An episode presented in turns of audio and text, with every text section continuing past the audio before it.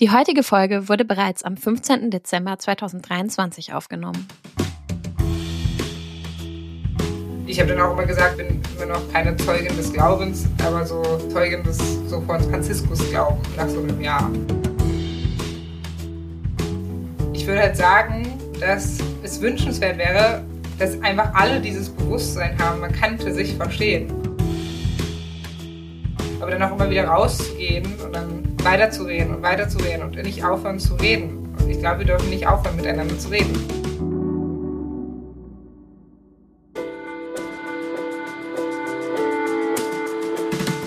Nächste Haltestelle. Die Haltestelle, dein Podcast mit Deep Talk Garantie.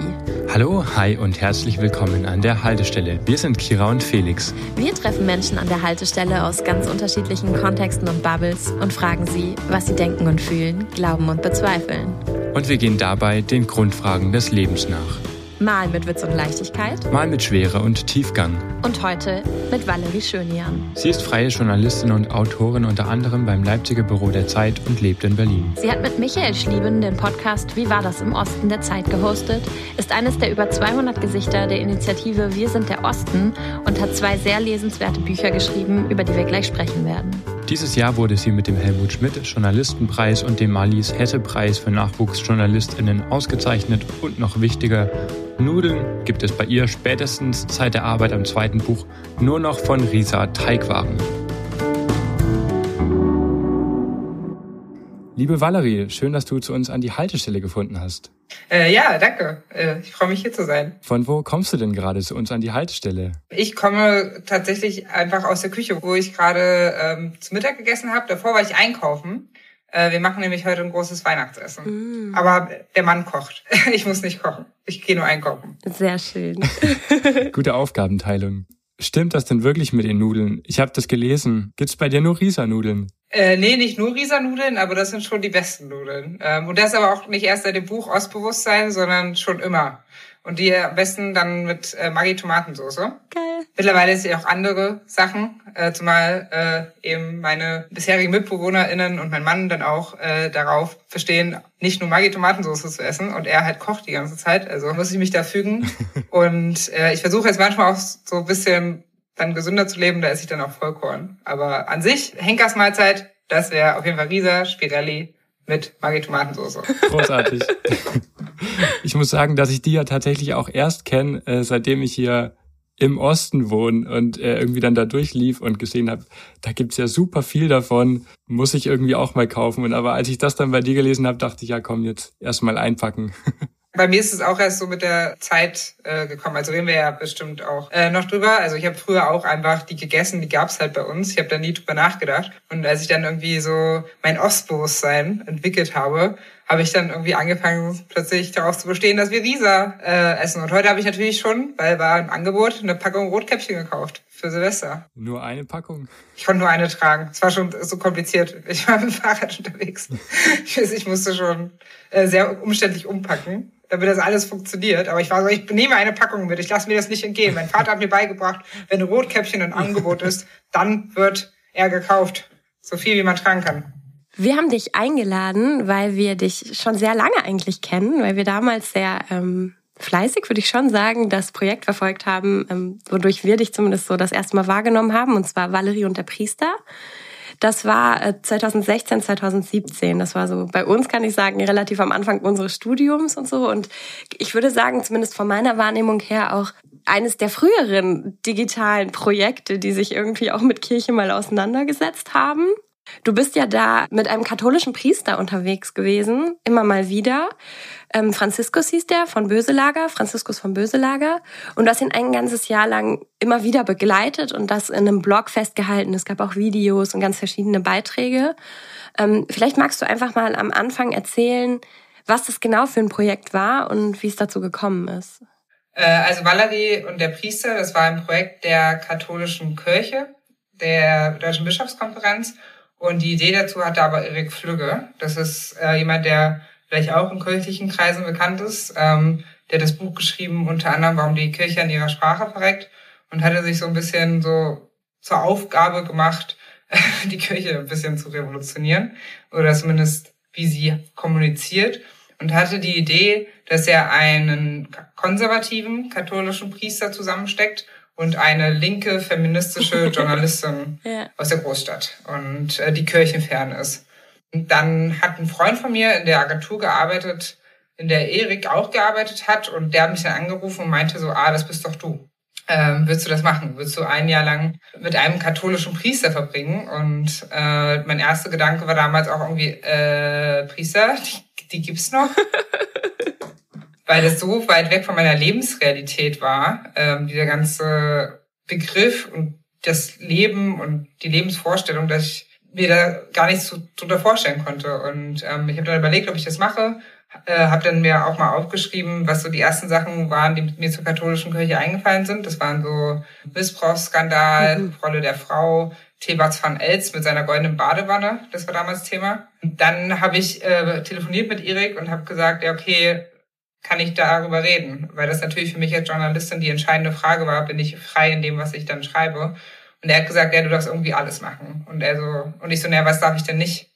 Und er so, du darfst jetzt nicht hinten drin reinsetzen und sagen, das geht mich alles nichts mehr an. Also die Idee ist schon zu versuchen, ihn zu verstehen. Und mhm. habe ich gesagt, cool, das, was für eine Gelegenheit, ein Jahr lang sich mit einem Menschen auseinandersetzen zu dürfen, das mache ich. Und dann bin ich tatsächlich zwei Wochen, ein Jahr lang, zwei Wochen im Monat richtig nach Münster-Roxel gezogen, wo er gelebt hat. Also das ist so ein Teil von Münster, der aber eigentlich wie so ein Dorf ist. Mhm. Und habe da im Hotel gelebt, das so eine Minute vom Pfarrhaus entfernt war und eine Minute von der Kirche. Mhm. Und bin dann äh, einfach hinterhergelaufen so in seinem Leben und habe das all dokumentiert. Aber es ging bei der ganzen Sache eben auch wirklich darum, jetzt nicht einfach nur so über seinen Alltag zu schreiben, sondern es war irgendwie ein Verstehensprojekt. Mhm es hat dann auch bewusst meinen Namen getragen, Valerie und der Priester. Also der Priester war Franziskus von Böselager. Es hat bewusst meinen Namen getragen, weil es ja darum ging, da jetzt nicht als neutrale Journalistin reinzukommen, sondern irgendwie als Valerie und zu sagen,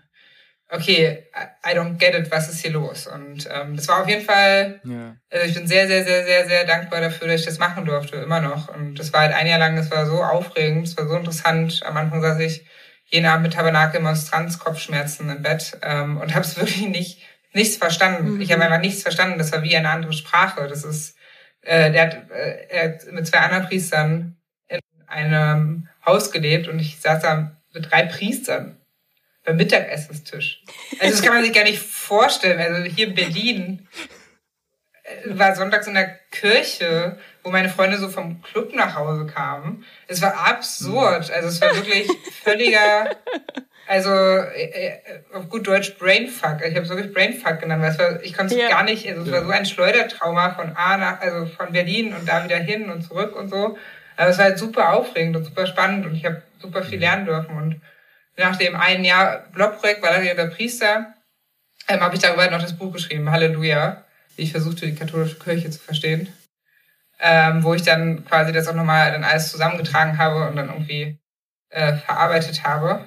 Ganz vorne im Buch steht äh, als Erinnerung, dass es funktionieren kann.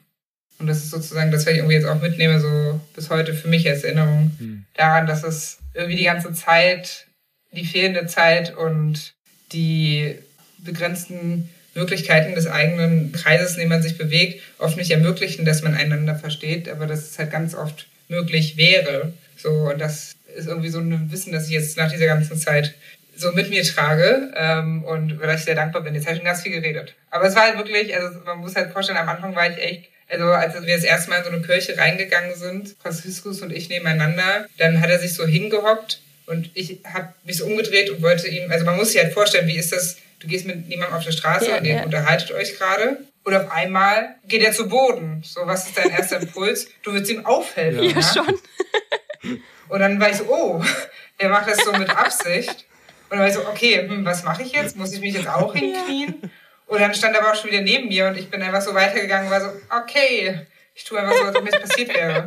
Oder im allerersten Gottesdienst habe ich die ganze Zeit so mitgeschrieben, bin wirklich, also vorher war die Anbetung eine Stunde Schweigen, das habe ich damals gar nicht ausgehalten, bin fast gestorben. Ich habe jedes Knacken, es war alles so unangenehm, mein Magen hat geknurrt, ich wollte einfach woanders sein. Und dann habe ich die ganze Zeit mitgeschrieben. Und auf einmal steht eine Frau neben mir im Gottesdienst und hält mir die Hand hin und stellt sich vor und sagt so, Elfriede. Und ich so, Valerie Schönjan, guten Tag. Und dann guckt sie mich so ganz irritiert an. Und dann war ich so, okay, was passiert hier? Guck mich um, alle geben einander die Hand.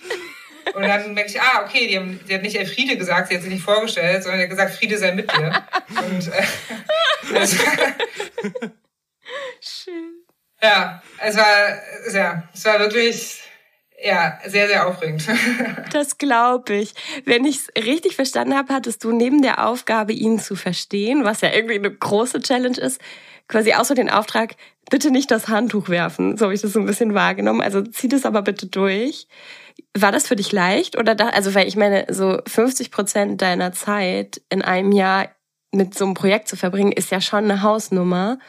Hattest du zwischenzeitlich auch den Moment, wo du dachtest, boah, nee, ich breche das Ganze jetzt ab, das, ich kann das nicht mehr? Oder hat schon eher deine Neugierde überwogen? Also ich hatte nie den Moment, wo ich gesagt habe, ich breche jetzt ab, aber es gab so den Moment, wo ich mich rausgezogen habe. Also man muss auch sagen, es war gar nicht 50 Prozent, ich war 50 Prozent da, aber ich habe mich ja die ganze Zeit eigentlich damit beschäftigt. Auch wenn ich so in Berlin war. Das war eigentlich so, äh, irgendwie war es eigentlich, das war sozusagen mein Thema das ganze Jahr. Ich habe daneben jetzt gar nicht groß andere Sachen gemacht. Ja, ja. Es war, also ich habe das ja, ich, ich finde es halt so toll, dass ich so beides hatte, dass ich so den Blog hatte und dass ich dann irgendwie so das Buch hatte, weil ich dadurch so die Möglichkeit hatte, das irgendwie alles nochmal so komplett so in der Retro-Perspektive mhm. so durchzugehen und zu verstehen, wann was passiert und ist und was für was wichtig war, weil das versteht man in dem Moment halt gar nicht. Und mhm. es war halt schon so, dass, ähm, habe ich dann im Nachhinein gemerkt, also ich bin halt relativ schnell ja mit meinen ganzen Themen gekommen. Also erstmal war die totale Überforderung. Mhm, ja. Tabernakel, Monstranz, Kopfschmerz. Nicht wissen, wie man sich verhält und so. Und als es dann irgendwie sich so gelegt hat, dann kam die Wut. Weil ich so dachte, also weil ich mir dachte, was mache ich hier eigentlich? Guck, jeden Sonntag gucke ich da vorne hin auf diese Reihe von mhm. Männern und feiere das Patriarchat. Ja. Was für ein Scheiß. Und das habe ich richtig wütend gemacht und ich wusste nicht, wie ich damit umgehen soll. Und dann wusste ich, ich muss jetzt über das Frauenthema reden. Dann haben wir über das Frauenpriestertum gestritten. Mhm. Dann sind wir natürlich nicht weitergekommen, weil ähm, ich sag mal, naja, ist halt Diskriminierung. Er so, nein. Und ich so, doch. Und er meinte, Jesus war halt ein Mann. Ich so, das ist nicht das Gleiche wie Biologie, weil das war das Argument. Mhm. Genau, sein Argument, warum können Männer keine Kinder kriegen? Ich so, das ist nicht das Gleiche. Und dann haben wir uns halt gestritten, aber hat halt gar nichts gebracht. Und ich bin natürlich vorher da reingegangen mit meiner mit 20-jährigen Hochmut und dachte so, wenn ich dem jetzt erzähle, was ich mir überlegt habe, dann muss der überzeugt sein, weil meine Argumente sind ja viel besser. Ich finde immer noch, dass meine Argumente viel besser sind.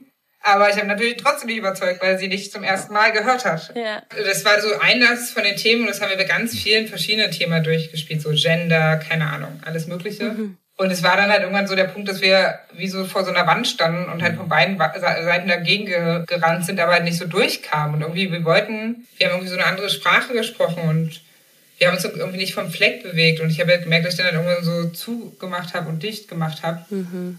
Ähm, und dann irgendwie dachte, äh, auf gut Deutsch, macht euren Scheiß doch allein. Ich bin jetzt halt hier, ist halt ein Job. Dann schreibe ich dir meine Beiträge und schreibe halt, was du so machst in deinem Alltag. Aber das ist ja irgendwie nicht das Gleiche wie sich ja selber, also wirklich zu versuchen, jemanden zu verstehen. Das war ja auch etwas, was mich ja auch beruflich und persönlich gereizt hat, ob das halt möglich ist. Also ob es möglich ist, jemanden, der so einen völlig anderen Lebensentwurf hat und so völlig andere Meinung hat auch als ich, ob ich den wirklich verstehen kann. Und das heißt, ich habe nie darüber nachgedacht, jetzt das Handtuch zu werfen für den Blog nach außen hin, aber ich habe mich so innerlich halt einfach so ein bisschen ja. verabschiedet von diesem Versuch, ihn wirklich zu verstehen. Mhm. Und dann war so der Changing Moment, dass er es gemerkt hat.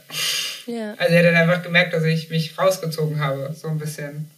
Und er hat es halt angesprochen und meinte halt, dass es gerade nicht gut läuft und mhm. so. Und das war dann, ja, irgendwie voll gut, weil so ein Priester hat ja, das könnt ihr, ihr euch ja wahrscheinlich sehr vorstellen, immer viel, viel, viel zu wenig Zeit und ähm, hat natürlich auch für dieses Projekt einfach nicht so viel Zeit, wie ich jetzt umgekehrt Zeit hatte. Ne? Und er hat, mhm. also er konnte sich nicht so in mich reinfühlen, wie ich mich in ihn reinfühlen konnte, weil dafür wurde ich ja bezahlt. Ähm, dafür habe ich mir habe ich die Zeit bekommen. Aber dann halt zu merken, okay, er ist aber trotzdem, er gibt mehr, als er eigentlich müsste und so. Das hat dann irgendwie voll geholfen. Und am nächsten Tag, wo ich ihn dann wieder begleitet habe, hat wieder irgendein Termin länger gedauert. Ich glaube, das war, da hat er ähm, die Kommunion jemandem gebracht.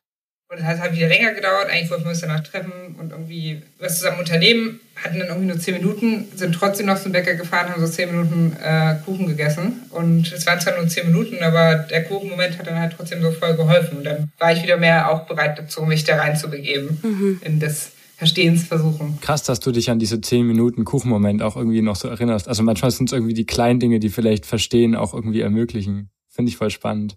Voll. Ich meine, ist, die Erinnerung ist natürlich, wie gesagt, sehr da, weil ich es halt einfach in dem Buch auch geschrieben habe. Mhm. Ne? Also, und dadurch ja die Möglichkeit hatte, das wirklich nochmal durchzugehen und zu überlegen, ja, okay, wann war denn da jetzt was und so, wie geht man denn da jetzt weiter? Ja. Hast du noch Kontakt zu Franziskus? Hast du dem irgendwann nochmal, bist du dem begegnet? Ja, wir haben noch Kontakt miteinander. Also wir sehen uns jetzt natürlich nicht mehr ansatzweise so oft, aber wir haben noch Kontakt und sind befreundet. Ja. Ach, spannend. Ein paar Sachen kann man einfach nicht machen, ohne am Ende befreundet zu sein, würde ich zumindest sagen. Mhm. Das ist auf jeden Fall ein Jahr, so ein Projekt zu machen. Du schreibst in deinem Buch, dass du um also Franziskus verstehen wolltest und beschreibst jetzt gerade auch dieses Ringen um dieses Verstehen. Und um ihn zu verstehen, ähm, schreibst du, musstest du diesen Glauben verstehen. Ähm, hast du es verstanden?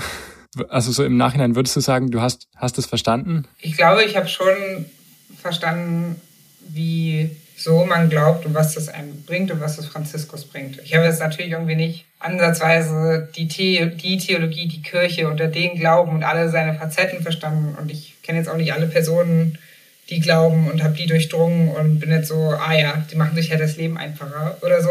Das ist halt der Glaube, ich habe es verstanden. Mhm. Weil es natürlich so für jeden komplett nochmal eigen und individuell ist, aber sozusagen Franziskus und was ihm dieses Leben gibt und warum er das tut, würde ich schon sagen, weil ich das verstanden habe. Interessanterweise ist, ich habe das ja dann halt auch aufgeschrieben, warum ich glaube, äh, dass er das macht und das sind dann so Sätze rausgekommen, die er mir eigentlich in abgewandelter Form schon von Anfang an gesagt hat. Ja. Aber das Interessante ist, und da war die Zeit der wichtige Faktor, dass am Anfang nicht alles gleich so durchdringt. Also wenn dir das dann jemand so sagt, dann denkst du, ah ja, ja, Gott ist alles für dich, Gott ist Liebe für dich, alles klar. Mhm. Und es rutscht dann so vorbei. Aber wenn du das quasi irgendwie ein Jahr lang wirklich erlebst bei jemandem ähm, und da wirklich halt Zeugin bist und das dann siehst, dann kommt das halt irgendwann an. Also so eine Kombination würde ich sagen aus so Sprechen und Handeln, also beziehungsweise Handeln sehen. Dann, ja, war so irgendwann so, ah, okay, I get it. Ich, ich habe es verstanden. Und mhm. ich habe dann auch immer gesagt, also ich bin jetzt gar nicht, ich bin immer noch keine Zeugin des Glaubens, aber so Zeugin des so von, von Franziskus Glauben nach so einem Jahr. Ich glaube, das ist ja auch vielleicht etwas, warum das Ganze so gut funktioniert hat und warum das so viele Leute gelesen haben, weil es natürlich dann auch, also ich sozusagen für Außenstehende vielleicht ein Stück weit glaubhafter bin, also für die Leute, die dann irgendwie halt nicht in der Kirche sind. Hm. Oder also ne, nicht glaubhaft im Sinne von, dass Franziskus nicht geglaubt wird, aber im Sinne von anders zugehört. Mhm. Also so im Sinne von, wenn dann halt eine Außenstehende sagt, ey, nee, es ist wirklich so, für ihn ist Gott das und das, dann hört man halt anders zu, vielleicht, wenn man aus der gleichen Welt kommt, in Anführungszeichen. Und weil man natürlich ähm, andere Worte vielleicht hat, um das zu übersetzen. Ich muss einfach diesen einen Satz vorlesen, ähm, weil jetzt dann auch irgendwie bald ein neues Jahr beginnt. Und ich fand, du hast es äh, wirklich wahnsinnig beeindruckend geschrieben, dieses Buch, auch sehr versöhnlich und sehr um dieses Verstehen bemüht. Und ähm, also ich, ich lese den Satz einfach mal kurz vor. Ähm, weil ich glaube, der zusammenfasst, was du gerade auch gesagt hast. Ich glaube nicht an Gott, aber ich glaube Franziskus. Und all den anderen. Damit meine ich nicht nur, ich glaube, dass sie selbst glauben, die Wahrheit zu sagen. Nein, ich glaube ihm tatsächlich. Wenn Franziskus erzählt, dass wir alle, auch ich, geliebt und gehalten sind und keine Angst zu haben brauchen, und es eben durch Jesus Christus, dann beruhigt mich das in diesem Moment. Und dass es irgendwie dich beruhigt, das fand ich so spannend, das ist wie so ein Trickle-Down-Moment irgendwie. Hat es was auch in deiner Berliner Bubble gemacht? Also nachdem du dann, du, nachdem du wieder nach Berlin gegangen bist und gesagt hast, also irgendwie dieses, es beruhigt dich. Wie würdest du beschreiben, was hat es mit dir gemacht? Oder was macht es auch mit dir, mit dir heute? Wenn ich es richtig gelesen habe, beschreibst du dich ja auch in Kirchen dann so als Atmo-Schmarotzerin.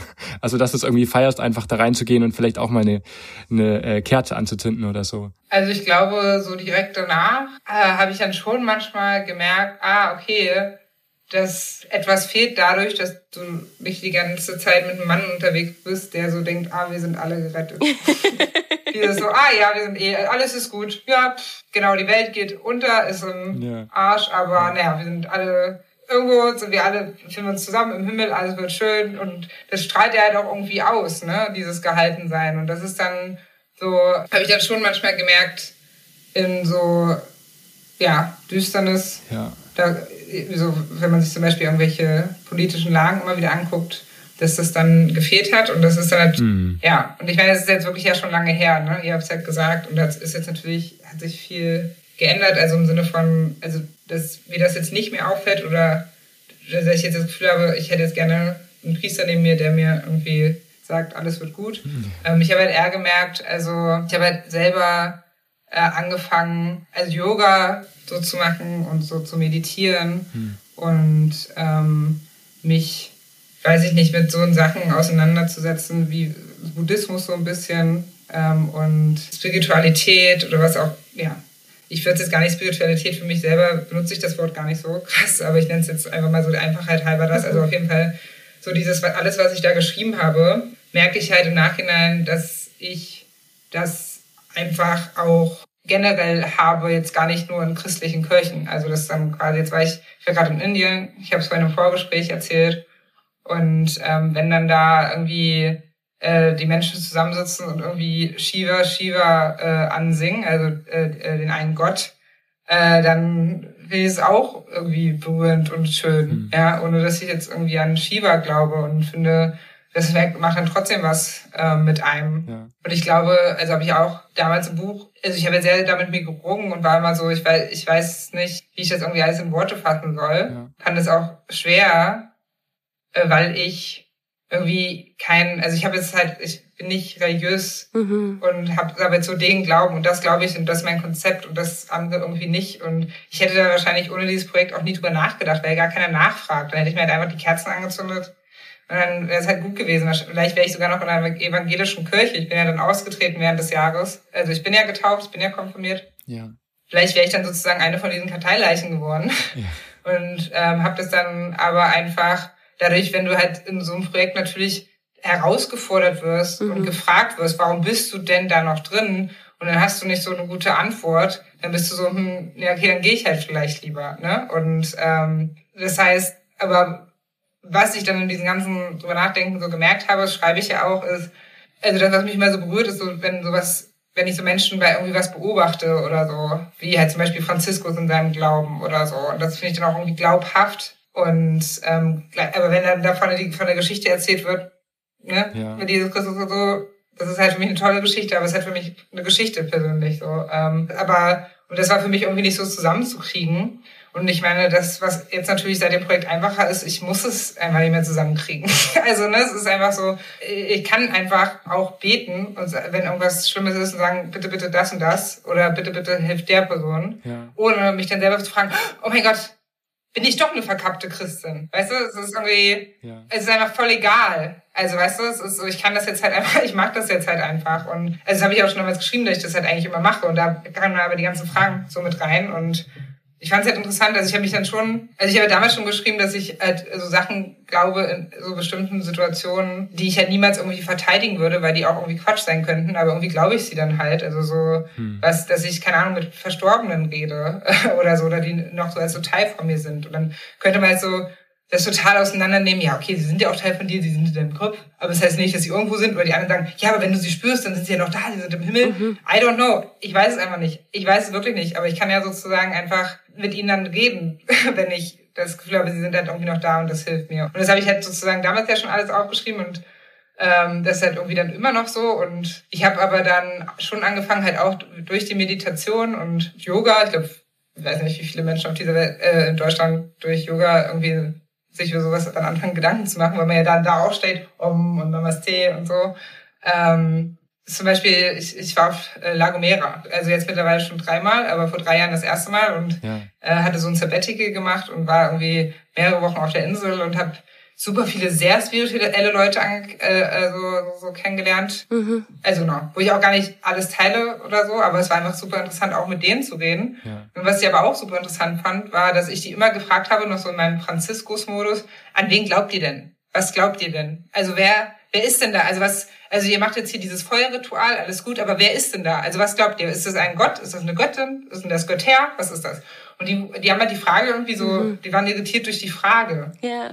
Und irgendwie, weil das gar nicht so relevant war. Die haben halt so ihrem Hippie-Kram da gemacht, äh, haben dann so im Feuer gesessen und sich Geschichten erzählt und haben dann irgendwelche Sachen auf Zettel geschrieben und dann ins Feuer geworfen. Ja, ja. Weiß auch nicht, an wen das, also für die Frage war die Frage dieser, des Wers, das ist ja, glaube ich, bei so christlichen Glauben, korrigiert mich, wenn ich was Falsches sage, aber so habe ich bei Franziskus kennengelernt, also ne, ist halt Gott so und Jesus Christus und alles Mögliche, dieses mhm. Personifizierte, das war da gar nicht so wichtig, sondern es war eher so ein Gefühlsding irgendwie. Das fand ich auch interessant und irgendwie wie gesagt, ist alles irgendwie so gar nicht meint, was die da gemacht haben, aber für mich war es so interessant zu merken, ah, ich muss gar nicht die ganze Zeit jetzt mehr wer fragen. Also oder was oder wie. Ich kann irgendwie einfach so meine Sachen machen und kann meine Sachen irgendwie fühlen. Und ich glaube, ähm, was ich jetzt aber schon so für mich dann gemerkt habe, ist, dass ich jetzt, weil es eigentlich auch schon damals bei Franziskus das Ding war, was auch eigentlich schon im Buch steht, ist, dass ich jetzt schon dann so eine Art von Verbundenheit von Glaube, so von allem. Hm. Glaubt mein Mann auch dran, der wirklich gar nicht irgendwas mit, äh, glaubt er gar nichts Christliches oder Religiöses oder irgendwas.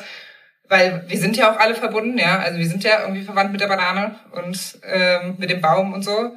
Und ich glaube aber, dass man, genau, wenn man so in sich geht, dass man das halt auch irgendwie fühlen kann. Mhm. Einige ist dann vielleicht, ist halt irgendwie vielleicht schon spirituell. So, ne? Ja. Und deswegen habe ich dieses Wort da am Anfang so eingeworfen schon. Mhm. Aber das Ding ist, ich erzähle das irgendwie gerade, weil das irgendwie so das Thema ist. Aber äh, ich habe halt auf jeden Fall gemerkt, genau, das ist sozusagen für Menschen, der dann halt auch sich gar nicht so als Christin versteht oder religiöse Person, dass es irgendwie alles auch nicht so krass wichtig ist. Also man kann halt irgendwie, ich kann, ich war jetzt in so einem Yoga-Kloster in Indien, weißt du, und dann kann ich jetzt irgendwie alles mitmachen. Und dann mache ich das halt und finde ich es irgendwie schön und dann muss ich mich nicht fragen, aber was heißt das jetzt? Was glaube ich jetzt? So, wenn es halt so hilft und mir hilft und irgendwie was Schönes ist und Berührendes ist, dann ist es einfach so. Mhm. Und ich glaube auf jeden Fall, dass dieses schöne berührende, was eben damals schon da war mit Franziskus, das habe ich jetzt halt immer noch, das finde ich immer noch und das finde ich halt aber nicht nur in Kirchen, sondern halt bei allem Möglichen. Ja, ich finde es sehr, sehr spannend, was du erzählst. Und vor allem, also ich weiß, dass man das normalerweise nicht macht, aber ich glaube, die andere Seite der Medaille hatten wir in unserem allerersten Gespräch, wo der, unser Interviewpartner Frank Bertzbach auch gesagt hat, dass die Gottesfrage eigentlich völlig egal ist und dass es irgendwie um die Praxis geht. Und ich finde es voll spannend, was du gesagt hast. Und im Endeffekt hast du auch die Fragen, die wir stellen wollten, irgendwie schon da äh, super viel mit beantwortet. Ähm, wie würdest du sagen, hängt für dich äh, Kirche, diese Institution, an der man ja durchaus auch hadern kann und mit der man hadern kann, wie hängt das mit Glauben zusammen? Ich glaube, dass es Menschen einfach hilft, wenn äh, Vorgaben, also so im Glauben helfen kann. Also ich glaube, dass halt viele Menschen schon, nicht alle, aber viele Menschen irgendwie das Bedürfnis nach Glauben haben, nach so etwas Religiösem oder Spirituellem oder so haben, also irgendwie nach diesem eigentlich Gefühl haben, gehalten zu sein, also und im Vertrauen zu sein. Also es explodieren ja auch überall irgendwelche spirituellen und esoterischen Podcasts und das ist ja auch teilweise schwierig. Also Esoterik ist ja auch echt, ja, was so schwierig, wenn sich Leute hinstellen und sagen, hier ist ein Geheimnis, kauft mein Buch, dann steht's drin, es kostet 300 Euro. Und aber, ne, da steht ja so ein Bedürfnis dahinter, dass irgendwie halt gerade in dieser Welt, wo irgendwie ähm, weder Beziehungen noch Staubsauger länger als zehn Jahre halten, ähm, dass Leute irgendwie so Halt suchen und Vertrauen suchen. Ich glaube, dass dann quasi Institutionen helfen können und Traditionen. So, weil halt auch nicht alle Leute sich hinsetzen und entweder einfach nicht also es einfach nicht wollen oder nicht können aus zeitlichen Kapazitäten oder es halt auch einfach nicht gelernt haben, sich hinzusetzen und zu überlegen, was glaube ich denn jetzt? Und, und was brauche ich und was will ich und und ich glaube halt schon, dass da auch eine Lücke entstanden ist bei vielen Leuten, dadurch, dass immer weniger Leute glauben in Deutschland und in der Kirche sind und so. Und ich bewerte das erstmal nicht, sondern es ist einfach, das ist ja auch teilweise, natürlich auch eigenes Verschulden teilweise. Und es ist halt auch die Frage, okay, ist es halt nur schlecht, wenn man sich halt von einigen Institutionen abwendet, die historisch schwierig sind oder die ähm, irgendwie Leuten vorschreiben wollen, wie sie zu leben. I don't know.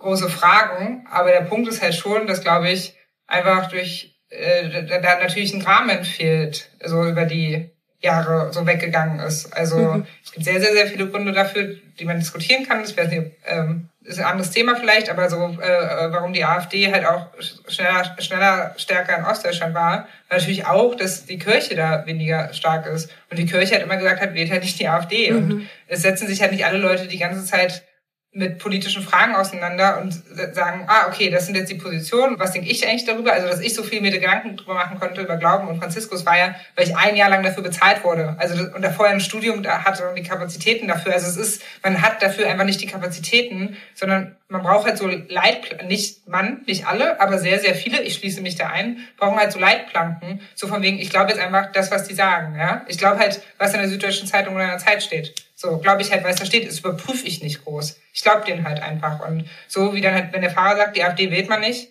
die ist rassistisch, dann wurde die halt weniger gewählt, so, ne? Man sieht ja, dass das auch da aufbricht, wie gesagt, ist ein anderes Thema, aber deswegen, ich glaube natürlich, dass die ähm, Institution Kirche dafür auch so wichtig ist und ja, und sie, dass Menschen hilft, einfach so im Leben diese Vorgaben auch zu haben und diese Leitplanken irgendwie auch zu haben. Aber das Problem ist natürlich, wenn du Leitplanken hast, ja, dann nichts in die Leitplanken reinpasst, für sie, also ist dann halt, ja, wird dann irgendwie ausgeschlossen dann ähm, oder so. Ähm, und das ist natürlich irgendwie ein anderes mhm. Problem. Und ich habe viele Diskussionen tatsächlich mit meinem Mann darüber, weil der war auf einem äh, katholischen Jungengymnasium und ist sehr, sehr, sehr kritisch gegenüber der Kirche eingestellt. Ich habe ein Jahr mit Franziskus verbracht und bin so, ja, das kann man aber nicht pauschalisieren. Und ja, für einige ist es aber wichtig, ja, und, und dann diskutieren wir sehr viel darüber. Ähm, das heißt, ich bin schon so eine Verteidigerin so ein bisschen so geworden, ne? Weil, also müssen wir jetzt nicht drüber reden. Aber um es mal gesagt zu haben, ich bin, ich bin natürlich, also katholische Kirche jetzt ähm, auch äh, Umgang mit Missbrauchsskandal, evangelische Kirche ist auch nicht ideal. Mhm. Die ganze Historie ist fatal.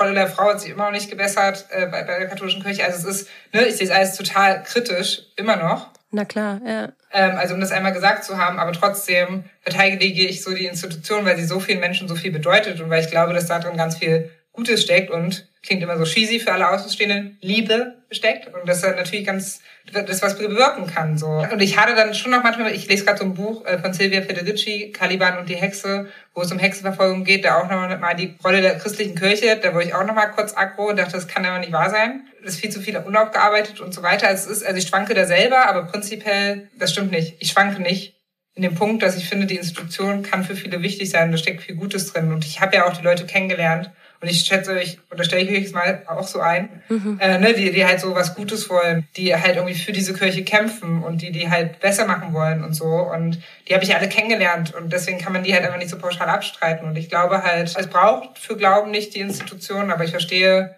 dass es halt vielen auch hilft. Du hast ja auch ein Buch geschrieben über Ostbewusstsein, also so heißt es auch, und es hat mittlerweile sogar dein Halleluja-Buch von der Auflage her überholt. Und in dem Buch hast du selber geschrieben, dass die Ostdeutschen in gewisser Weise Demokratie vielleicht auch besser verstanden haben, weil sie dafür auf die Straße gegangen sind und weil sie dafür gekämpft haben.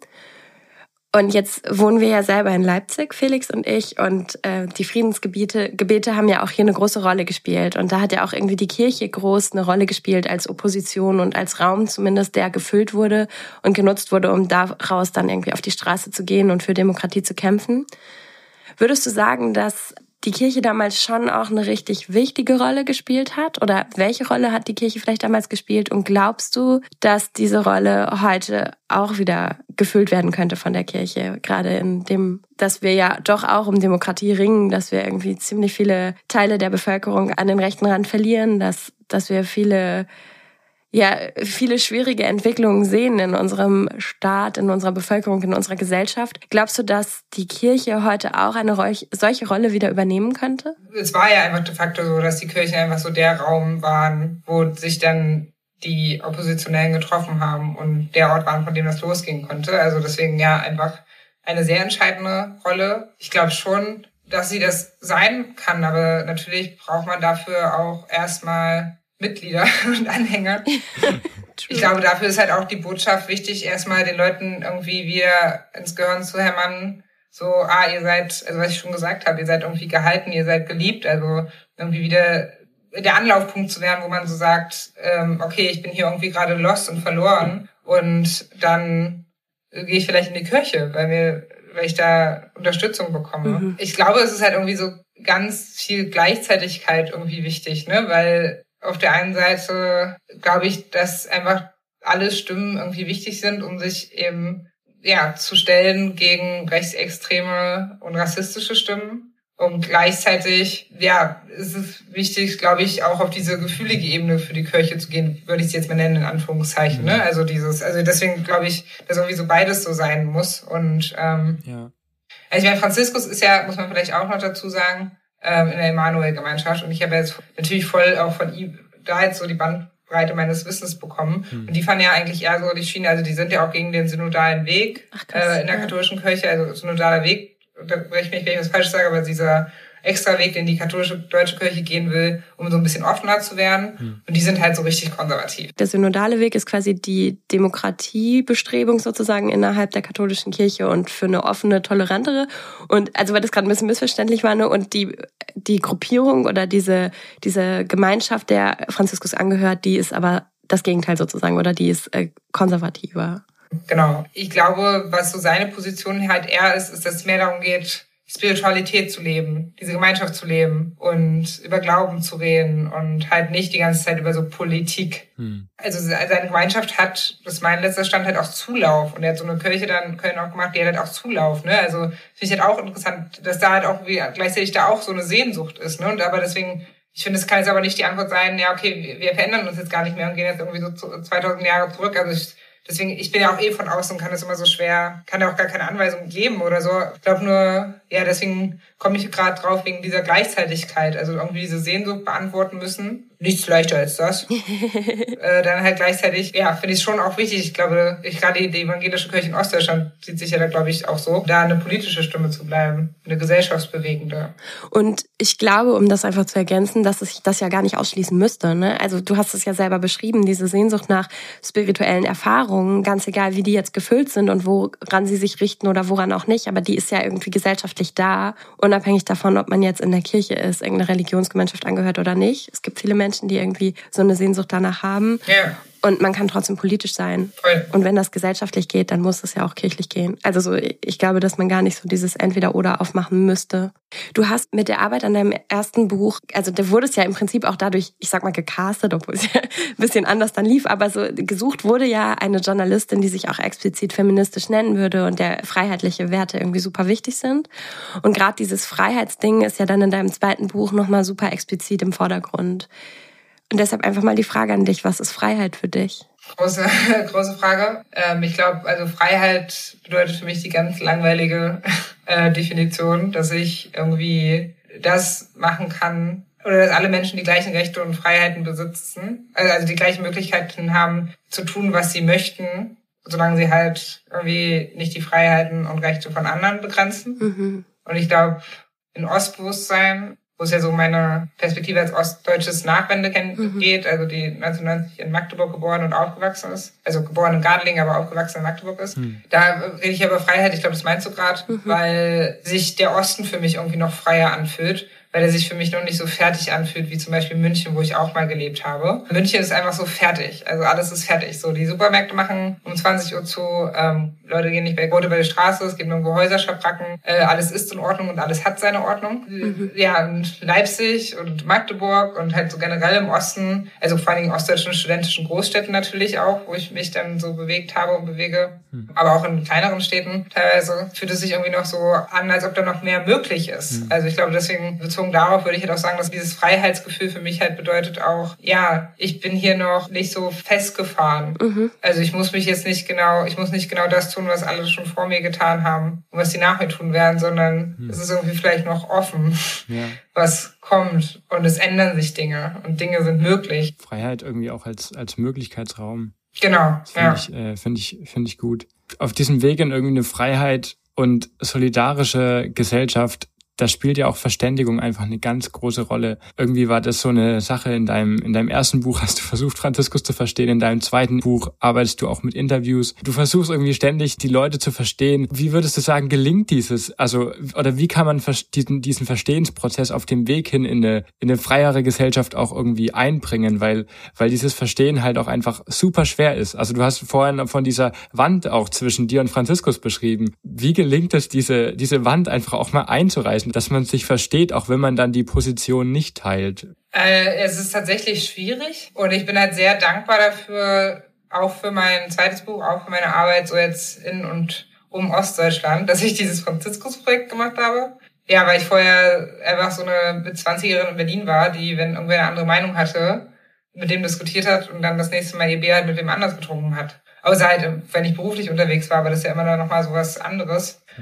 Und ich jetzt so, was ich vorhin schon meinte, so dieses Wissen so in mir habe, dass man sich verstehen könnte, wenn halt irgendwie die Zeit und der Raum da wäre. Und das hat mir da auch geholfen in meiner Beschäftigung mit Ostdeutschland, weil das ganze Ding mit Ostdeutschland ging auch erst los, weil ich es nicht verstanden habe. Also plötzlich haben alle über den Osten geredet, ab 2014 wegen Pegida und dann in den starken AfD-Ergebnissen. Und ich habe auch nicht verstanden, was da los war im Osten, weil ich so dachte, was ist euer Problem? Deutschland geht's doch gut und so. Und bin dann halt zu meiner Familie gegangen. Das ist auch so ein Vorteil natürlich, dass man dann einfach zur Familie gehen kann, der man dann schneller glaubt als so einem Priester. Also da muss man nicht ein Jahr mit denen verbringen, mhm. sondern die können das halt einmal sagen und dann ist es gut. Und habe da dieses Verstehen auch probiert. Also wie ihr sagt, mir ist es auch schon dann aufgefallen, dass es sehr hilfreich war, das eine Projekt für das andere. Mhm. Ich würde halt sagen, dass es wünschenswert wäre, dass einfach alle dieses Bewusstsein haben, man könnte sich verstehen. Wir können uns alle verstehen. Wir können uns zuhören und es gibt mhm. irgendwie eine Basis, auf der wir reden und auch wenn wir ganz unterschiedliche Meinungen haben, auch wenn eine andere Meinung hat, die wir irgendwie echt kritisch sehen und schwierig finden, sogar diskriminierend finden, wir können uns trotzdem verstehen und es gibt natürlich Grenzen, mhm. ja. Also es gibt Grenzen. Bei mir ist so die Grenze, wo halt äh, natürlich der Boden der freiheitlichen, der demokratischen äh, Grundordnung so verlassen wird. Mhm. Wo dann natürlich auch wieder schwierig ist. Also ich habe mit Sicherheit Leute in meiner Familie, die AfD wählen in meinem Bekanntenkreis. Also das hat man ja schon verlassen. Ne? Also man macht da so super viele Fragen auf. Also na klar gibt es Grenzen mhm. und die muss man irgendwie neu verhandeln, muss man reden. Und ich weiß, ich kann, ich kann jetzt auch nicht so pauschal sagen, wo die liegt. Aber bis zu dieser Grenze müssen wir halt über alles reden können und so und müssen das irgendwie aushalten können. Und ich habe das Gefühl, das ist halt irgendwie auf allen Seiten geht es nicht. Also keiner erträgt mehr einander. Es wird ja irgendwie den Woken gerne unterstellt, aber es sind einfach nicht nur die Woken. Ja. Also da bestimmt teilweise auch, auf jeden Fall. Aber es ist halt auch die andere Seite. Also so, was ich plötzlich für Gespräche führe, in der Familie teilweise, was da für Sprüche kommen aus Berlin, also ich, ich soll mal wieder Fleisch essen, wenn ich erkältet bin. Wo ich bin, Alter, ich, äh, seit zehn Jahren bin ich Vegetarierin. Wo kommt denn das her? Also was, wo, woher kommt denn dieser Spruch auf einmal? Was für ein, was für ein schlechter Witz, ja? Wo man merkt, das ist irgendwie, überall ist so eine Angst am Werk. Mhm. So auf allen Seiten, dass irgendwie die anderen irgendwie einem was wegnehmen wollen, also von der eigenen Meinung man sich nicht mehr frei bewegen könnte oder überhaupt. Und dann bewegt man sich nur in seinem eigenen Diskursraum an irgendwelchen Kartenspieltischen und holt sich da irgendwelche Parolen hin und her. Und ich glaube, also ich weiß nicht, ich versuche auch in meinem eigenen Bekanntenkreis im Familienkreis im Gespräch zu bleiben. Und ich bin sehr oft nicht ruhig. Also die Idealform wäre natürlich, wenn man immer schafft, ruhig zu bleiben und das alles irgendwie gut so rüberzubringen. Das schaffe ich nicht. Das schaffe ich sehr oft nicht. Ja. Ähm, aber wenn man dann trotzdem immer wieder so zurückkehrt und dann trotzdem da bleibt und dann halt auch vielleicht noch aus der Haut fährt und sagt, schon, dass ich aus der Haut gefahren bin, aber das und das und aber deswegen bin ich gerade so wütend, deswegen bewegt mich das gerade so, mhm. weil irgendwie ich mich frage, was für eine Gesellschaft du eigentlich willst und mir das Angst macht und so weiter. Also ne, auch so ja. vielleicht ja über Gefühle mehr reden, wenn jetzt die Frage ist, wie können wir uns verstehen? Also gar nicht die ganze Zeit nicht nur mit natürlich muss man auch über Politik reden und darüber und über die harten Fakten und so, aber halt vielleicht auch zu sagen, es macht mir einfach gerade wahnsinnig Angst, wie du redest. Hm. Es macht mir Angst, was du, was du für eine Gesellschaft willst mhm. und was du dir für mich wünschst und die Zukunft der nächsten Generation und so. Aber ja, es ist schwer, deswegen, ich meine, ich hatte ein Jahr lang Franziskus zu verstehen, ja. Mhm. Die meisten haben halt nicht ein Jahr. Mhm. Ein Menschen und das ist äh, wirklich schwer und ich glaube deswegen einfach immer nur, gerade wenn man auch irgendwie so die Kapazitäten hat, wenn man halt irgendwie Möglichkeiten hat, mhm. damit aufgewachsen ist, so Bücher zu lesen, sich damit zu beschäftigen, so zu reden und also sich auszutauschen, also so auch so miteinander, so miteinander auch so Banden zu bilden, so zu Gleichgesinnten nenne ich es jetzt mal, ja. um sich da so zu stärken und nicht so zu verzweifeln, aber dann auch immer wieder rauszugehen und dann mhm. weiterzureden und weiterzureden und nicht aufhören zu reden. Und ich glaube, wir dürfen nicht aufhören, miteinander zu reden. Ja, ja. Wir kommen langsam zum Schluss, aber ähm, eine Frage, die brennt mir schon noch so ein bisschen unter den Fingernägeln oder so. Du bist auch Arbeiterkind. Ich bin das auch. Und du bewegst dich mit deinem Job ja irgendwie doch dann wahrscheinlich mittlerweile in einer ganz anderen Bubble. Und gerade dein Job, du bist Journalistin, ist ja auch irgendwie, also unterstelle ich diesen Beruf jetzt mal, dass man irgendwie Gesellschaft auch mitgestalten will, dass man für Aufklärung sorgen will, dass man für gute Werte eintreten will. Verzweifelst du manchmal an diesem ambitionierten Ziel, weil du merkst, irgendwie das lesen ja doch nicht alle? Oder ist es eher umso mehr ein Antrieb zu sagen, und deshalb mache ich gute journalistische Arbeit, damit man mir das nicht vorwerfen kann? Ich überlege gerade, woran ich verzweifle. Also ich glaube, ich verzweifle ähm, manchmal gerade momentan, wie wahrscheinlich alle, wenn sie halt irgendwie sich die Weltlage halt anschauen und dann auch die Lage in Deutschland. Und genau, und schon bei dem Punkt, oder ich da will ich nicht sagen verzweifle, aber es macht mir große Sorgen, wenn ich halt sehe, wie alle in verschiedene Bubble abrutschen. Mhm. Also es kann man eigentlich gar nicht mehr hören, das Wort. Aber auch wenn es seit Jahren irgendwie oft gesagt wurde, ändert sich ja nichts an dem Befund. Mhm alle rutschen irgendwelche Bubbeln ab. Also du hast gerade angesprochen, man erreicht teilweise dann mit dem Journalismus die Leute gar nicht mehr. Also mhm. Also gerade überregionale Zeitungen, wo ich ja auch arbeite, werden ja im Osten vergleichsweise super wenig gelesen. Es wird halt einfach noch die Lokalzeitung gelesen, äh, vor allem immer noch, ja. wo halt irgendwie an allen Ecken und Enden eingespart wird, weil es einfach gar nicht anders geht. Es ist gar kein Vorwurf an die Kollegen und Kolleginnen. Ja. Und äh, da natürlich die Qualität total drunter leidet. Mhm die Leute dann irgendwie wieder denken, ja, ja, also ne, Lügenpresse überhaupt, ihr kennt ja die ganzen Vorwürfe. Hm. Genau, und ich mache mir dann darüber dann schon natürlich viele Gedanken und auch über die Frage, wie kriegt man die Perspektiven, die ostdeutschen Perspektiven, die Arbeiterkind-Perspektiven und so da rein mhm. und wie bekommt man aber auch die Leute dazu, dass sie wieder so den Medien oder irgendwelchen Medien, das müssen ja auch gar nicht überregionale Zeitungen sein, kann ein Podcast sein zum Beispiel, also ähm, so zuhören aber und genau, aber da bin ich quasi nicht verzweifelt, sondern das mache ich dann, versuche ich einfach sozusagen immer, wenn man mir ein Mikro hinhält oder äh, ja die Möglichkeit gibt, dann irgendwie was zu schreiben oder so, dann erzähle ich gerne auch mhm. zum hundertsten Mal, dass es halt wichtig ist, dass wir auf Repräsentanz achten, dass es halt wichtig ist, dass äh, alle Realitäten in den Medien stattfinden und so weiter. Mhm. Und versuche aber gleichzeitig, wenn ich mit KollegInnen spreche, halt auch den Satz klar zu machen, dass das so eine krass eigene Bubble auch Journalismus ist und dass da so viel halt einfach natürlich an Leuten trotzdem vorbeigeht. Ja. Also ich weiß nicht, ähm, ja, bei meinen Familie haben nicht so viele öffentlich-rechtliche geschaut. Mhm. Ne? Also und alle JournalistInnen reden halt über Markus Lanz. Und das muss man halt irgendwie dann so geguckt haben, äh, um irgendwie mitreden zu können im Redaktionsbüro. Und ist auch gut und ist auch, ich gucke das auch echt gerne. Mhm. Äh, Finde es echt spannend. Aber ja, ich gehe natürlich trotzdem immer noch an der Realität von super vielen vorbei ja. oder Twitter oder so, ne? Ja. Und ich glaube, da, da das halt irgendwie, das ist diese ganz banale Antwort, aber das ist mhm. irgendwie wie bei der Frage davor halt auch schon, wo ich aber, aber denke, wir können damit einfach nicht aufhören, halt wieder reden, reden, reden. Also sowohl halt quasi ähm, in der Redaktion ja. da die Arbeiterkindperspektive, die ostdeutsche Perspektive halt einbringen und zu sagen, yo Leute, ja. was euch hier beschäftigt, interessiert viele andere nicht. Oder wow, das geht halt einfach so vorbei an der Lebensrealität.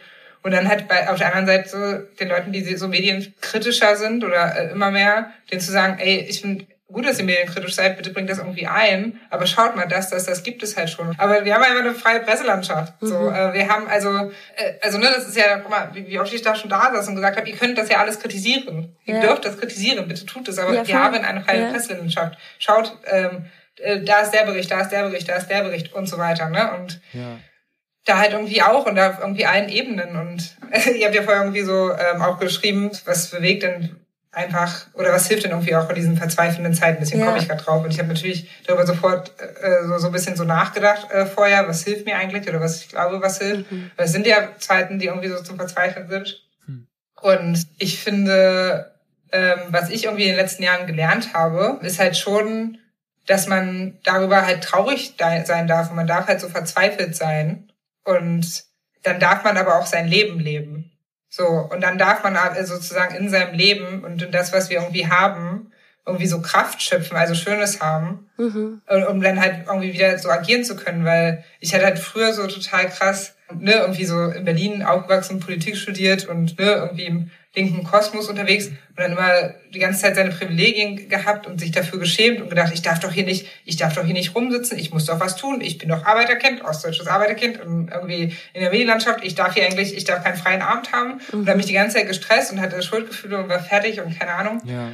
ja. Und ähm, dass das aber irgendwie, also Schuldgefühle sind auch total nachvollziehbar und darf man auch haben und ist ja auch ein netter, aus einem liebevollen Blick auf die Welt heraus natürlich glaube ich, dass die entstehen. Ja. Aber sie bringen natürlich halt eigentlich nicht viel. Und ich glaube, es ist halt sozusagen hilfreich, gerade, also, dass man halt, ja, also ich kann zum Beispiel manchmal die Nachrichten ausmachen, weil ich nicht direkt betroffen bin. Und es tut mir leid für alle, die es nicht können, weil sie direkt betroffen sind. Aber es tut mir wirklich leid, aber ich kann sie halt manchmal ausmachen und ich brauche das dann auch. Ja. Und ich mache dann meine Nachrichten manchmal aus, weil ich es einfach nicht aushalte. Und dann gehe ich raus und dann schaue ich auf die Blätter und dann denke ich mir, oh, wie schön die Blätter sind. Oder der Schnee. Und dann hilft mir das so. Das ist so, das ist wichtig. Und dann da einfach sich, sich schuldig dafür zu fühlen, sondern sich dank, sondern dankbar zu sein. Ähm, und dann aber schon zu sagen, okay, was kann ich denn tun? Mhm. Und die Leute sagen aber, sie können nichts tun. Und es stimmt aber gar nicht. Also erstens, also politische Wahl hat eh, aber man muss, also man kann Geld spenden. Also wie viel, es spenden so wenig Leute Geld. Hm. Man kann einfach Geld spenden. Also wer, wer kein Geld also übrig hat, um Himmels Willen soll es nicht machen. Aber sehr viele haben halt Geld übrig und kommen gar nicht auf die Idee, Geld zu spenden. Ja. So habe ich von meiner Steuerberaterin erfahren. So, das, das kann man halt machen. Und dann kann man natürlich auf seinen kleinen Kosmos, so äh, auf Social Media oder halt im eigenen Kreis irgendwie das teilen, die Position. Das kann man machen. Ja. Das ist kein Problem. Und was man halt auch machen kann, ist demonstrieren gehen. Mhm. Also, ne, das ist so, äh, hier, wir hatten letzten Sonntag eine Demo gegen Antisemitismus in Berlin. Ich war, da kam da gerade zurück erst aus dem Urlaub, ich konnte nicht hingehen. Ich glaube, es waren 3000 Leute oder so da. Ich, ich hoffe, ich sage jetzt nichts Falsches. Also absurd wenig. Mhm. Absurd wenig. Es hat geregnet. Okay, aber what? Also da waren, also sind halt drei Millionen Menschen nicht gegangen. Also es ist so, ja. ich würde nur sagen, es, es wird immer so getan, man könnte nichts tun, aber natürlich kann man was äh, tun. Wären da Leute hingegangen, wären da eine Million Leute hingegangen, dann hätte das so viel besser gemacht, auch also in so vielen äh, Situationen einfach gerade. Ne? Und das kann man aber natürlich nur, wenn man dann vielleicht am Samstag mal gesagt hat, okay, ich bleibe heute zu Hause und lasse die Nachrichten aus. Also ne, es ist so, ja, ja. Ähm, ja. Ja, aber voll, das, voll die Bewegung zwischen auf der einen Seite ruhig und Dankbarkeit und auf der anderen Seite dann einfach und aus dieser Kraft, also schöpfe ich Kraft, was zu tun. Voll das äh, spannende Plädoyer, ja. Ich glaube, das nehme ich auch von diesem Gespräch mit. Also ich bin dir voll dankbar, dass du dir die Zeit genommen hast. Du hast direkt am Anfang gesagt, so, dass es funktionieren kann. Das ist so dein Mantra vielleicht auch so ein bisschen, das ist jetzt ein bisschen überspitzt, aber so, dass äh, hast du gesagt, vor allem in Bezug auf dieses, äh, aus dieser, auf diese Auseinandersetzung mit Franziskus, aber auch generell auf die Auseinandersetzung mit Menschen, die ganz unterschiedlicher Meinung sind, unterschiedlicher Bubbeln angehören, dass man immer wieder miteinander ins Gespräch kommt, dass man immer wieder redet. Das finde ich sehr inspirierend. Und auch diese Bilder, die du hattest, also erst diese Mauer oder Wand, auf der du auf der einen Seite standst, Franziskus auf der anderen und ihr habt irgendwie so immer dagegen geredet. Und dann dieser Kuchenmoment, den du beschrieben hast, zehn Minuten, die irgendwie doch alles geändert haben. Und ich ich finde das sehr inspirierend, weil du bist da sehr irgendwie pragmatisch. Du hast einen Pragmatismus, finde ich, die Dinge anzupacken und sie nicht so zu lassen, wie sie sind und gleichzeitig aber irgendwie eine große Neugierde, Dinge verstehen zu wollen. Das finde ich sehr inspirierend und danke dir dafür, dass du uns daran so ein bisschen Anteil lassen hast. Wir treffen uns ja in diesem Podcast mit ganz unterschiedlichen, super spannenden, inspirierenden Menschen und wollen mit denen einfach über ja das Leben reden mit allen seinen Facetten und über die Grundfragen des Lebens und äh, Sinn und Unsinn und alles, was irgendwie dazwischen ist. Und für uns sind Grundfragen irgendwie so Fragen, die ja, die so das Leben betreffen und die ganz viele Menschen sich stellen, die aber immer wieder punktuell auch anders sein können. Und deswegen stelle ich dir am Abschluss diese Frage, die wir allen Gästen stellen. Gerade vielleicht jetzt auch im Hinblick auf das neue Jahr, aber auch generell, ähm, was ist denn gerade vielleicht eine Frage, die du dir stellst, mit der du dich auseinandersetzt, wo du vielleicht auch keine Antwort hast? Deine Grundfrage gerade. Puh, muss ich kurz mal nachdenken. Ähm, ja, vielleicht schon die Frage, wie gehen wir damit um, wie halten wir das aus? Also das Leid, was irgendwie gerade sehr sichtbar ist. Ich würde sagen, das ist so, also sowohl auf persönlicher Ebene als auch auf gesellschaftlicher. Wie gehen wir damit um? Was machen wir? Wie geht's weiter? Ja. Ja, eine große Frage am Ende. Vielen Dank dir. Ähm, vielen Dank für das Gespräch. Wer noch nicht genug von dir hat, der kann auf jeden Fall nachlesen. Ich möchte mal kurz auf deine äh, zwei Bücher verweisen. Halleluja, wie ich versuchte, die katholische Kirche zu verstehen in der vierten Auflage. Es fand ich äh, ziemlich heftig. Und dann Ostbewusstsein, warum Nachwendekinder für den Osten streiten und was das für die deutsche Einheit bedeutet. Zwei super, super spannende Bücher. Und natürlich kann man sehr viele Texte von dir bei der Zeit auch noch online finden. Vielen Dank, dass du da warst. Wenn man jetzt sagt, hey, die Valerie finde ich spannend, da habe ich vielleicht irgendwie noch eine Frage oder äh, möchte er folgen, möchte mal gucken, was die so für Projekte macht. Wo erreicht man dich denn? Ähm, also man kann mir folgen bei Instagram und bei Twitter. Äh, da kann man mir auch schreiben. Ich weiß nicht, ob ich immer antworte. Aber das dauert manchmal eine Weile. Sonst erreicht man mich über den Verlag zum Beispiel. Da kann man dann dem Verlag schreiben. Die leiten dann E-Mails an mich weiter. Super. Sehr cool. Dann verlinken wir alles in den Show Notes und vielen Dank für das Gespräch mit dir. Ja, danke euch äh, für die Einladung, dass ich mal wieder darüber nachdenken durfte. Das war ein schöner Anlass. Ach, wie schön. Sehr gerne. Dann einen schönen Tag dir noch. Ich glaube, da kommt schon der Bus.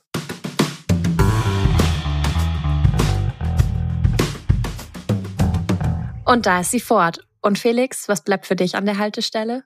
Ähm, für mich bleibt, was ich wirklich beeindruckend fand, als ich ihr Buch gelesen habe und in dem Gespräch, diese Verstehensbemühungen. Ich fand es sehr, sehr bewegend, wie sie versucht hat, Franziskus zu mhm. verstehen und das auch in andere Lebensbereiche, andere Aspekte mit eingebracht hat. Vielleicht ist es auch so ein JournalistInnen-Ding, dass man versucht, andere Menschen äh, zu verstehen, sich da einzufühlen. Ähm, und ich habe mich dann davon ausgehend einfach gefragt, naja, wie ist es bei mir? Wie kann man neu verstehen, immer wieder anregen? Wie kann man verstehen? Ja, voll. Vor allem, weil es kann ja auch sehr schnell sehr plump sein, so, ja, ich habe verstanden, wie die und die Person tickt. Und dann denke ich oft so, nee, hast du halt einfach nicht, weil du nicht die Person bist. Aber so ist es bei ihr nicht, sondern gar nicht, ja. Ihr geht's wirklich so um so ein so ein richtiges Verstehen wollen. Und sie sagt ja auch selber, hey, sie hatte ein Jahr lang Zeit, einen Menschen verstehen zu lernen oder auch nur Funken von diesem Menschen zu verstehen. Aber das ist voll das Privileg und das hat man normalerweise nicht. Und trotzdem sich irgendwie so diese Haltung irgendwie zu eigen zu machen, finde ich auch wie, das möchte ich irgendwie lernen. Voll cool, verstehe ich, was du meinst, ja. Ja, und da ist so ein Miteinander dann entstanden was ich sehr beeindruckend fand, dass sie trotz unterschiedlicher Positionen, die ja auch immer noch bestehen, trotzdem sich stehen lassen können und aber nicht nur stehen lassen, sondern auch so ein Miteinander. Das fand ich, habe ich mitgenommen für mich. Vor allem in letzter Konsequenz sogar, dass sie sagt, da ist jetzt eine Freundschaft draus entstanden. Ja. Sie hat gesagt, man kann nicht so lange, so intensiv Zeit miteinander verbringen und nicht am Ende befreundet sein. Mhm. Aber das führt mich auch irgendwie zu dem Punkt, der mir so wichtig ist. Ich finde es so cool, wie sie es schafft, immer wieder so eine ja, Minderheitenperspektive ist irgendwie nicht ganz das richtige Wort, aber so, so eine Außenperspektive in Kontexte einzubringen und da auch eine Anwältin zu sein für Perspektiven, die sonst vielleicht oft aus dem Blick geraten. Also wie sie das zum Beispiel gesagt hat, dass sie bei der Zeit oder in irgendwelchen Redaktionssitzungen dann auch immer wieder darauf pocht und sagt, ja Leute, aber diese Welt besteht nicht nur aus Bildungsbürgertum und AkademikerInnen, sondern es gibt auch Arbeiter, es gibt so viele verschiedene Milieus und dass sie da irgendwie auch so eine Anwältin dafür wird, äh, geworden ist und auch in ihrer Familie wiederum aber die andere Seite auch betont und sagt, ja, aber hey, wir haben wirklich Pressefreiheit und Meinungsfreiheit und das ist mhm. wichtig für eine starke Demokratie. Das hat mich sehr inspiriert. Ja, sie ist so ein, wie so eine Brücke zwischen ganz unterschiedlichen Welten und ja, und die ist ja jeder irgendwie, weil man nie nur in einer Bubble lebt. Also ich finde, da kann man sich was, äh, da kann man sich viel davon abschauen. Total. Also das möchte ich irgendwie auch wieder viel mehr für mich irgendwie übernehmen. Also die Frage nehme ich so mit, wie kann ich diese Brückenbauerin, finde ich ein gutes Wort, wie kann ich diese Brückenbauerin sein und wie kann ich auch gerade in diesen politisch schweren Zeiten, in denen wir leben, jetzt ja nochmal wieder mehr als zu dem Zeitpunkt, als wir die Aufnahme hatten, obwohl es da auch schon turbulent zuging, wie kann ich da irgendwie meiner demokratischen Verantwortung gerecht werden und wie kann ich dazu beitragen, dass es nicht noch mehr Spaltung gibt und dass ich irgendwie in bestimmten Kontexten andere Kontexte aufdecke, die sonst im Verborgenen bleiben. Das finde ich cool. Mhm. Ich habe noch einen Punkt, den ich abschließend sagen möchte, und zwar dieses, ich möchte ein Leben führen, wo Menschen an dem, wie ich lebe und wie ich glaube, auch sagen, dem kann ich glauben. Ja. Das ist wahrhaftig, echt authentisch, nicht platt. Es sind keine Plattitüden, sondern irgendwie so verankert, dass also ich habe ja diesen Teil auch vorgelesen. Ja, du beziehst dich darauf, wo sie so sagt, ja, ich glaube nicht an Gott, aber ich glaube ihm. Also nicht ihm, den Gott, sondern ihm, den Priester sozusagen. ja, weil wie sähe eine Welt aus, wenn jeder versucht, so zu leben, weil ja dann auch andere dadurch inspiriert werden, Hoffnung bekommen, gerade weil ja doch auch jeder Mensch durch Dürrephasen geht und dann in, in schwierigen Zeiten einfach sich doch an anderen Menschen auch festhalten kann und dann wechselt es auch wieder. Ja. Das äh, fand ich zutiefst beeindruckend. Voll. Ja, die Frage möchte ich auch mitnehmen. So, wie kann ich so eine Franziskus-Haltung kriegen? Ja. Ne? Wie, so, wie kann ich meinen Glauben so authentisch leben, wie Franziskus das scheinbar geschafft hat, dass Valerie ihm glaubt? So, ja. Ja, wie ist das bei euch? Was nehmt ihr aus diesem Gespräch mit? Welche Fragen gehen euch nach? Wo seid ihr hängen geblieben? Wo müsst ihr weiter drüber nachdenken?